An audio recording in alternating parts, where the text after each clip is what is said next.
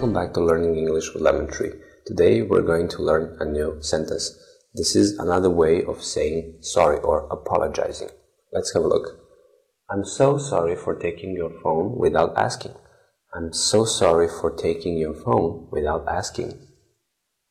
I'm so sorry for taking your phone without asking. I'm so sorry for taking your phone without asking. So again, we have a phrase, I'm sorry.